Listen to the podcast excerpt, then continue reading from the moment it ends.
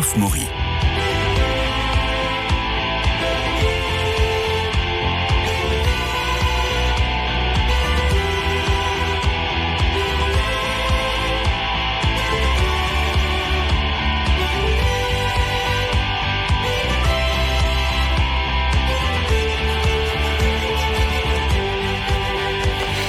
Bonjour, ils sont sortis des salles obscures, nos trois chroniqueurs cinévores, nourris, repus de films, Marie-Noël Tranchant, Dominique Borde, Bernard Medioni. Bonjour. Ah, bonjour.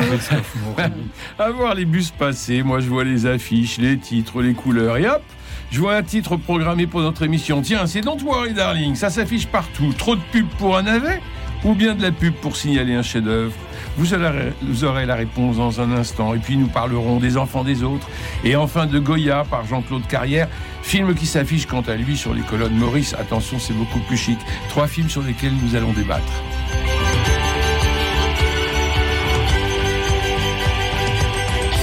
Alors, don't worry, darling. Avertissement, des scènes, des propos ou des images peuvent heurter la sensibilité des spectateurs, comme on dit toujours. La chronique, c'est la chronique d'une communauté isolée dans le désert californien, en plein cœur des années 50, au sein de laquelle une femme au foyer vit sa vie, euh, euh, voit sa vie tout à fait chamboulée. Alors, c'est un film d'Olivia Wilde, dont la sortie fut un peu mouvementée par des rumeurs de désaccord hein, pendant le, le tournage.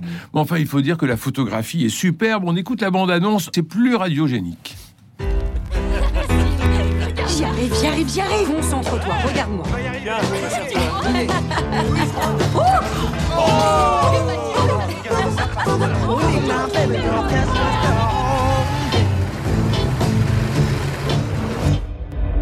Toi et moi.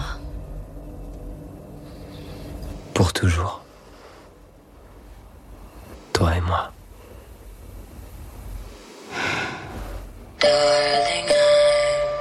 À vous, nos épouses. Nous, les hommes, nous demandons beaucoup. Nous vous demandons d'être fortes, de préparer nos repas, d'entretenir le foyer et surtout d'être discrètes. Les garçons et leurs jouets. Au moins, on sait qu'ils avancent. Bienvenue aux membres du projet Victory.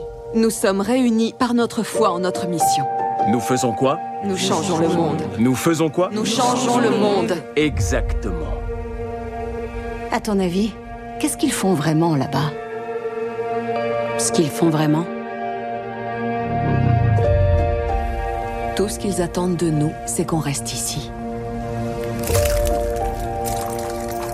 Où on est à l'abri. Bernard Médioni, vous voulez commencer? Trépigné. Oh, trépigné, c'est beaucoup dire, mais c'est tout de même assez sympathique.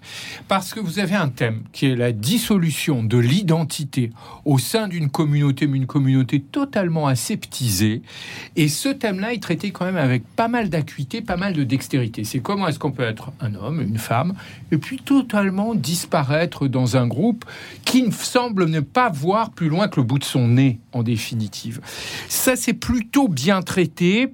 Et, et, puis, ils sont tous sous la coupe d'une sorte de gourou, de gourou oui. assez charmeur, très disert, comme tous les très gourous, charismatique, qui est joué par Chris Pine, qui est le nouveau euh, capitaine Kirk des, des Star Trek.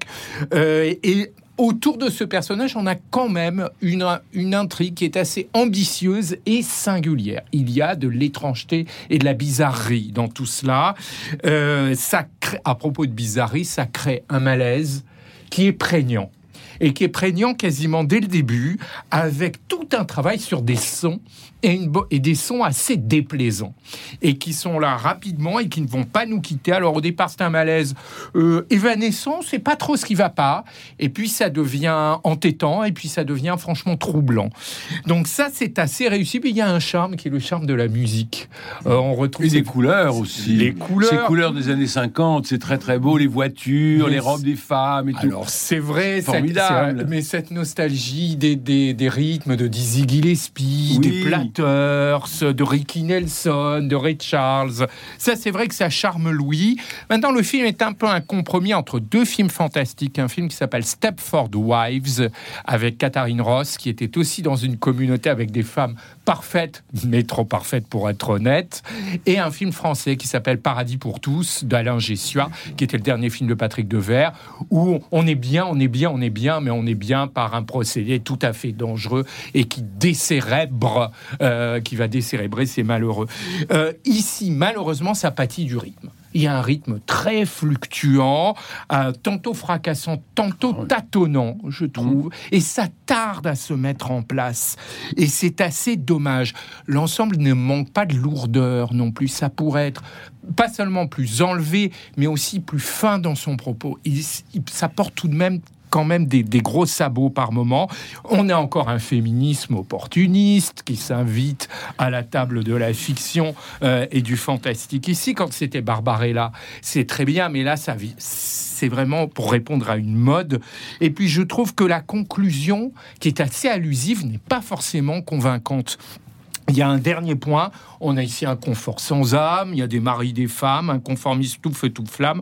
Mais que veut nous dire le drame? Alors moi, je dirais pour conclure qu'on aura une, une héroïne qui attirera davantage les fusillades ou les canonnades que les applaudissements. Savez-vous pourquoi, cher Christophe? Je m'attends au pire. Parce que Salve adore Darling. Merci. Marie-Noël Tranchant, vous preniez des notes pendant que Bernard Medioni parlait parce que vous n'êtes pas très d'accord. Mais ça m'a interpellé. La Quoi résolution. Euh, Bernard déjà, ou le film? Le- oui, les propos Les de propos de Bernard, pas Bernard Oui, lui-même, ses propos. La, la résolution de l'identité, la dissolution de l'identité au sein d'une communauté aseptisée. Et moi, j'ai pas vu du tout de question de dissolution d'identité. Non. Euh, voilà une. Alors qu'avez-vous vu le, je suis d'accord sur le rythme qui manque, mais surtout le, le scénario est défaillant. Le scénario est très, hum, très, très dénué d'intérêt, de propos euh, forts, de, de- et donc tout est dans l'apparence. Mais pourquoi pas, puisque c'est un film sur l'apparence. Mais il n'y a que ça. Ça manque de fond. Complètement. Mais alors complètement. C'est une esthétique euh, poupée Barbie que moi Ah, j'aime beaucoup. Que moi j'aime beaucoup Mais aussi. oui. Mais oui, C'est très plaisant. Je- Donc c'est une dystopie rétro sur les années 50. Moi je suis aussi très friande de la mode des années 50. Je trouve ça délicieux. Avec à la voir. musique que vous avez citée. On feuillette avec- ça oui, comme, un, oui. comme un vieux catalogue euh, de, de, de mode, des vieux de- et, Et quand, et elles, charmant. quand elles sont toutes en Marilyn, je trouve ça drôle. Moi, je trouve ça et drôle. Puis les, et puis les belles voitures de ces Mais oui. messieurs qui partent le matin en très- procession. C'est très. Il y a mais des idées très bonnes, de- très Des drôles, très légères. des- non, c'est- une. Pas des idées. C'est une. Il y a une esthétique Oui, il y a une qui est bien absolument. travaillée, Absolument. qui est le côté design. Ça, c'est Maintenant, Olivia Wilde. oui. C'est bien travaillé, Hmm? bien filmé, le côté technicolor aussi, propre aux années 50, etc. Mais tout ça, on a déjà vu, et tellement mieux, et tellement plus intelligemment dans The Truman Show. La- Oui. la- la- la- le départ des voitures, or, et puis on sent peu à peu qu'il y a quelque chose euh, euh, qui se passe derrière ce décor, mais c'est quel, quel, quelle puissance de mise en scène, quelle originalité du propos, quelle réflexion, quelle... c'est- c'est The Truman Show. Allez. Euh, on voit un grand cinéaste. Là, on voit, voilà, une, une jeune femme euh, qui, qui filme bien, mais qui n'a rien à dire, qui n'a vraiment absolument rien à dire. Et c'est donc un en guise de dissolution d'identité, moi je- j'y vois plutôt un, un film complotiste euh, élémentaire pour euh, l'école élémentaire du complotisme. Parce Dominique. qu'il y a quelque chose derrière? Dominique, vous qui aimez le complotisme et euh, le. Pas du tout. Non, complotistes. Non, mais je sais bien que vous ne l'êtes pas, mais euh, vous aimez Non, le dénoncer. Parce qu'il faut que je vienne après Marie-Noël, c'est pour ça. je viens de sortir. mais euh, non, non, non, non. euh, je suis en partie d'accord. Simplement, je crois que c'est un bel objet cinématographique. Oui. Hein, et les liaisons qui sont faites avec les ballet euh, nautique, hein, plus ou moins. Tout ça, c'est très joli, c'est très léché, c'est très. Et c'est vrai que les années 50 sont parfaitement reconstituées. Mais on avait déjà ça ailleurs. Le thème a déjà été traité dans des téléfilms aussi. Ah oui. Oui. Exactement, les gens qui sont prisonniers d'une d'une vie parfaite et qui ont des, des petit à petit débouchent sur un complot et quelque Ça a été déjà fait dans les téléfilms américains. hein. Donc on est en train un rêve trop parfait de l'American Way of Life, un peu une réalité angoissante et terrifiante qui est pas si terrifiante que ça d'ailleurs. C'est ça qui est même là, je m'attendais quelque chose Non. de plus fort. On ne sent pas oppressé. Voilà, euh, mais la mise en scène est tellement esthétisante que bon qu'on finit par se laisser prendre, par se dire tiens c'est pas inintéressant. C'est vrai que le, le c'est du spectacle. C'est du spectacle, mais euh, il nous montre que la perfection ne peut être qu'une illusion ou une simulation. hein. Et, en effet, il y, a, derrière ça, il y a quelque chose de très féministe, puisque c'est elle qui se, révolte, euh, Florence Pugh, qui, paraît-il la révélation maintenant de, de ce film et d'un autre film encore. Moi, j'ai été assez séduit par l'esthétique. Euh, maintenant, on comprend pas très bien le va-et-vient entre la réalité et la fiction vécue. Ça, il y a quelque chose qui, qui pêche un petit peu. Voilà, moi, moi, je vois ça comme un, oui, un bel objet, Euh, pas inintéressant Bon, alors ça vaut le coup et de- peut-être de- inabouti. Alors ça vaut le coup de voir les pubs sur les, sur, sur les autobus. Les enfants des autres à présent, euh, de Rebecca euh, Slotowski, Rachel qui a 40 ans, pas d'enfants, elle aime sa vie, ses enfants du lycée, ses amis, elle est prof, ses ex, ses cours de guitare, et puis elle tombe amoureuse d'Ali, et elle s'attache à la petite fille d'Ali qui a 4 ans, qui s'appelle Leila, elle s'en occupe, elle l'aime comme la sienne. Mais aimer les enfants des autres, c'est un risque à prendre. Le film est terriblement actuel quand les familles recomposées impliquent des adoptions et encouragent des amours parentaux pour des enfants qui ne sont pas les vôtres. C'est une situation absolument incandescente, au risque d'être explosive. On écoute la bande-annonce. Allez, vous pouvez tous sortir dans le calme, Et toi, Rachel Pour les stages, t'as rempli le tableau? Ah non, j'ai pas rempli le tableau. Mais j'ai quelqu'un. Une description? Ah, 1m95. Je suis amoureux de toi. Et une petite fille de 4 ans. Et il est parti. Ah, c'est elle qui l'a quitté. Papa, tu vieillis mal, hein Je veux la rencontrer. Je veux rencontrer Léla. C'est rien d'évident, tu sais. Les enfants des autres, parfois. Bonjour. T'as quel âge, Leïla 4 ans et demi. Waouh te faire un petit bisou Ça va, mon cœur? Euh, Bonjour Alice, moi je suis Rachel. Pardon, bonjour Rachel. Bah alors, oui, les bisous, les bonjours à Rachel. Pourquoi Rachel est tout le temps là Moi, je veux qu'il s'en aille. Mais si tu crois un jour que... Elle a 5 ans. Pas t'apprendre qu'à cet âge-là, ça veut absolument rien dire. Que tu fais semblant de pas comprendre que je m'attache à elle. À la fin de la journée, c'est vous, son père et sa mère, pour toujours. Que je resterai une figurante? T'exagères. Marie-Noël Tranchant, c'est furieusement féminin, non? Oui, c'est un très beau portrait de femme, de Ouais. femme pressée, pressée par la vie, pressée par, la, par le temps, pressée par l'amour, et qui voudrait, qui a envie de déployer son, son talent de- de- d'intelligence, de, cœur, ce qu'elle fait. Elle, elle est professeure, donc elle le fait à l'école avec ses élèves. Elle le fait dans la vie avec cet amour euh, qui vient. Elle le fait en art. Elle prend des cours de guitare. Elle, elle a une, une magnifique générosité de cœur.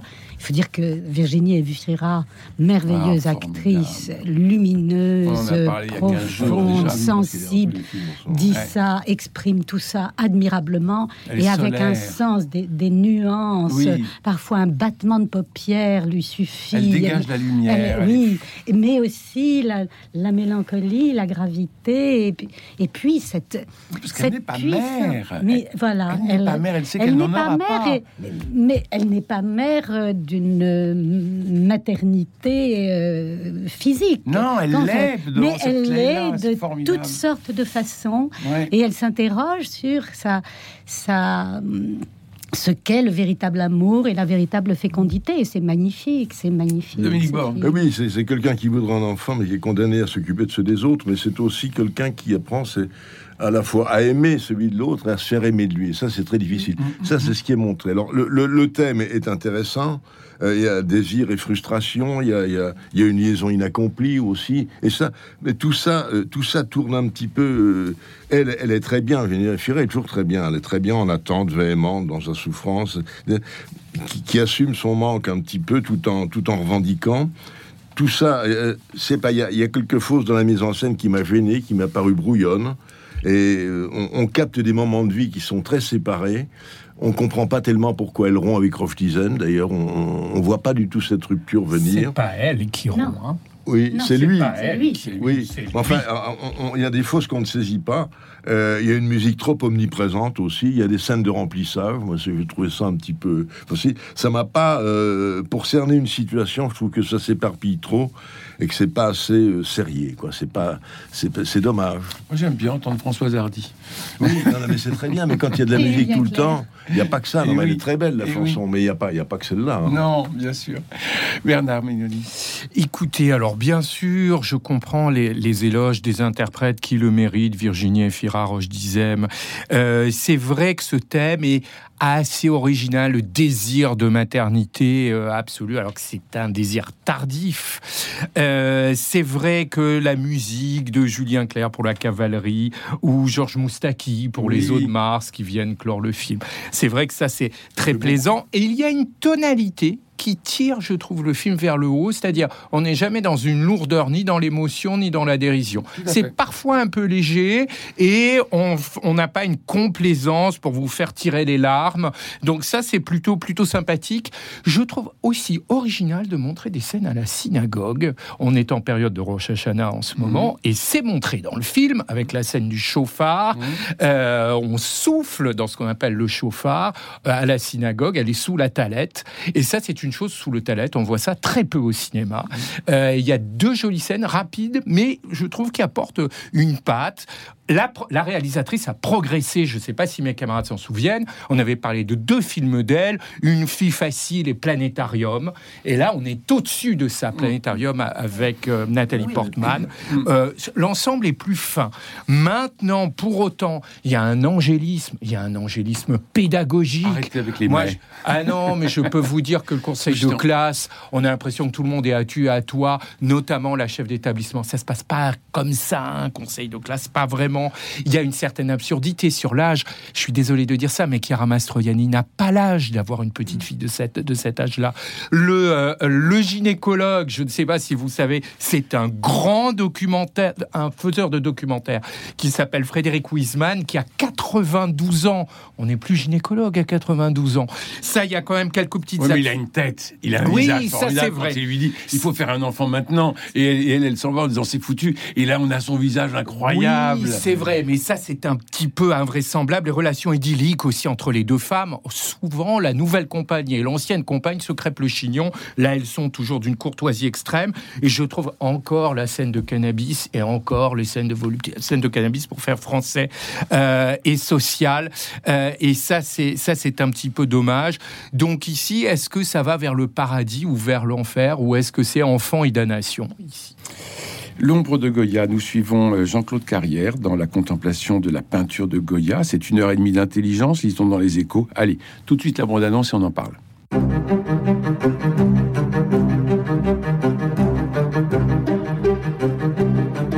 Je me pose chaque fois la même question depuis que je viens ici depuis tant d'années. Laquelle je préfère? J'admire tout, le- les dentelles du corps comme celles des coussins. Et ce regard qui ne me quitte pas, qui me suit partout.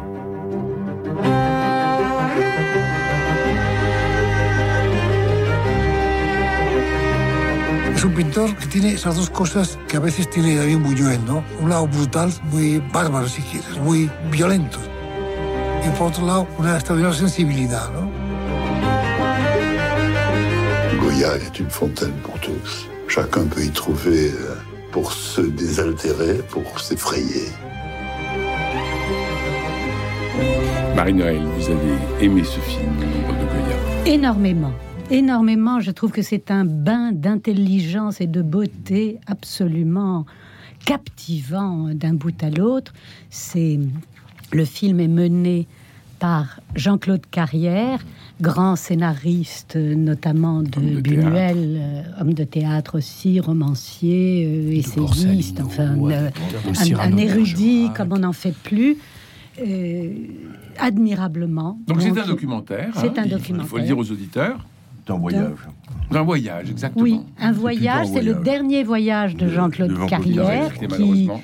Oui, et, et c'est un, c'est un adieu euh, magnifique à la vie, à la beauté, à l'art, et qui se termine d'une façon bouleversante et, en même temps tellement belle et légère par un adieu à la Maha de Goya. Alors Goya qu'il a connu par euh, Buñuel, aragonais comme lui, comme Goya, s'entend, et sourd comme lui. Et hum, donc, euh, Carrière a fréquenté. J'aime beaucoup ce mot fréquenter, et c'est ça qu'on voit dans le film, la fréquentation d'une œuvre à travers euh, beaucoup de euh, d'amis et proches de Jean-Claude Carrière Dont sa qui femme. permettent, dont sa femme, et qui permettent d'approcher les diverses facettes de Goya, qui sont autant de légèreté 18e siècle que de de- romantisme et de fureur du sombre, 19e. euh, oui. Dominique, bon. Oui, ah bah c'est c'est un film en trois dimensions, d'abord, faut le dire. C'est l'œuvre du Goya, regardée par, euh, par carrière, et l'ombre de Buñuel, qui est Mm. permanente. hein, et il est omniprésent. Moi, j'ai beaucoup aimé parce qu'on sent, on sent l'amitié que Carrière avait pour Buñuel aussi, l'admiration qu'il a pour Goya. Et tout ça se, se confond et se, et- et- et se complète finalement d'une façon assez, assez admirable. Et il y a cette remarque sur le contempleur et le contemplé. Moi, j'ai beaucoup aimé quand on est devant une œuvre d'art. Voilà, on contemple une œuvre d'art, mais on est aussi contemplé par l'œuvre d'art. Et c'est ce qui ressort du film. Et ça, euh, carrière, qui est toujours une Stéphane intelligence. Covio- ce que Stéphane Covio nous donne tous les lundis. Voilà, non mais c'est ce que, ce que Carrière, qui est fait. intelligence, toujours, puis une curiosité extraordinaire. Moi, je l'ai rencontré une fois dans ma vie, c'est- c'est assez lumineux. Là, il, le- il le met en, en valeur, et ça, c'est très beau. C'est un voyage autour de la conscience, c'est un voyage intérieur et extérieur, et c'est aussi l'adieu de Carrière à, sa vie, au fond, et il est mort l'année dernière, faut le rappeler, à 90 ans. hein. Et alors, j'ai beaucoup aimé aussi le regard sur la maja, qui est le maja nu ou maja habillé, et ce qui l'intéresse, c'est pas tellement la nudité, c'est le regard. Et c'est toujours le Et même la regard. dentelle. Voilà, et la dentelle. dentelle. Et, et on a les deux regard. toiles devant Voilà. lui, et ça, c'est Et- c'est- et c'est ce merveilleux. regard qui le fascine toujours. Et la dernière image, c'est lui devant la maja. La Ouais. maja. Et non, c'est très beau. C'est un voyage et une métaphore en même temps. On n'en dit pas Et- plus sur l'émotion. Voilà. Et voilà, je vois Goya est une fontaine dans laquelle tout le monde peut s'abreuver. Je crois Oui. que c'est la, la, la, la la phrase. qui résume. C'est vraiment un très beau film. Et j'étais très touché parce que j'ai vu un cinéma, où il y avait beaucoup de jeunes et il y avait beaucoup de silence. Voilà. Ah, ça c'est merveilleux. Bernard Bigliani. Ce qui est très plaisant pour un documentaire ici, c'est que la tonalité est très enlevée et très ensoleillée presque. Le soleil de l'Espagne qui est là, vous avez une analyse experte euh, des fusillades du 3 mai, Oui. où on vous montre le présent, le passé, le futur Magnifique. à l'intérieur de la peinture. Et ça, c'est tout à fait, tout à fait Et formidable. la modernité. Et puis le- le regard expert de Jean-Claude Carrière, alors sur la surdité du grand témoin de l'Espagne, sur son destin entièrement solitaire, sur le fait que ce soit un homme de cour prospère qui va aussi peindre les indigents, les hôpitaux, les prisons, euh, et sur l'influence du Caravage dans l'illustration des décapitations. Donc ça, ce qui fait qu'il y a une érudition, une, acu- une, ac- une acuité et une éloquence de Jean-Claude Carrière. Moi, j'avais eu le plaisir de le recevoir ici, euh, dans ce studio même, et c'est vrai qu'on retrouve ici tout cela de manière foisonnante et avec des anecdotes singulières et savoureuses concernant la petite chienne de Louise Buñuel, Tristana, concernant sa plaisanterie avec Beethoven et les sourds aragonais et son auditrice américaine ne comprend. Elle lui dit comment trois sourds aragonais Goya, Lou- Louise Buñuel, c'est-à-dire vous et Beethoven et en fait il lui ment, il lui fait une plaisanterie puis l'exécution des mains qui faisait payer plus cher euh, Goya. Alors maintenant, c'est vrai que parfois à force de rapprocher Goya, Buñuel, Jean-Claude Carrière, on peut parfois se demander sur qui vraiment est, euh, est ce documentaire. Et puis il manque peut-être un survol chronologique et il parle pas du tout des fantômes de Goya dont il a pourtant fait le scénario, Jean-Claude voit, il Carrière. y a quelques extraits. Mais très de rapidement, Sahara. de Milos Forman, j'irais pour conclure que c'est un, un documentaire qui fait chanter la peinture à l'intérieur, à l'intérieur de nous-mêmes, parce que ici, ce documentaire aime bien Mon riche chevalet. Merci, nous irons voir euh, Don't Worry Darling pour les années 50, pleine de peps et de couleurs, Les enfants des autres de Rebecca Slotowski, parce que vraiment c'est une problématique tellement actuelle, tellement belle et pour moi pleine. Et puis l'ombre de Goya avec ce magnifique, magnifique rencontre avec Jean-Claude Carrière pour un peu son testament spirituel. Merci à vous trois. Voilà, il me reste à remercier Cédric Coba pour la réalisation, euh, Philippe Page, bien sûr, pour le générique, François Dieudonné pour l'organisation des studios, Louis-Marie Picard, qui vous permet de réécouter l'émission en podcast et de la rediffuser. Marie-Noël Tranchant, Bernard Médioni, Dominique Borg, vraiment, retournez dans les salles pour nous redonner encore envie d'y retourner et d'y aller. Demain, c'est jeudi, je recevrai Nathalie Saraco qui viendra parler de son roman Les Bobos Sapiens. Et je vous promets que ça va être décoiffant. Je vous souhaite une bonne fin de journée. À demain.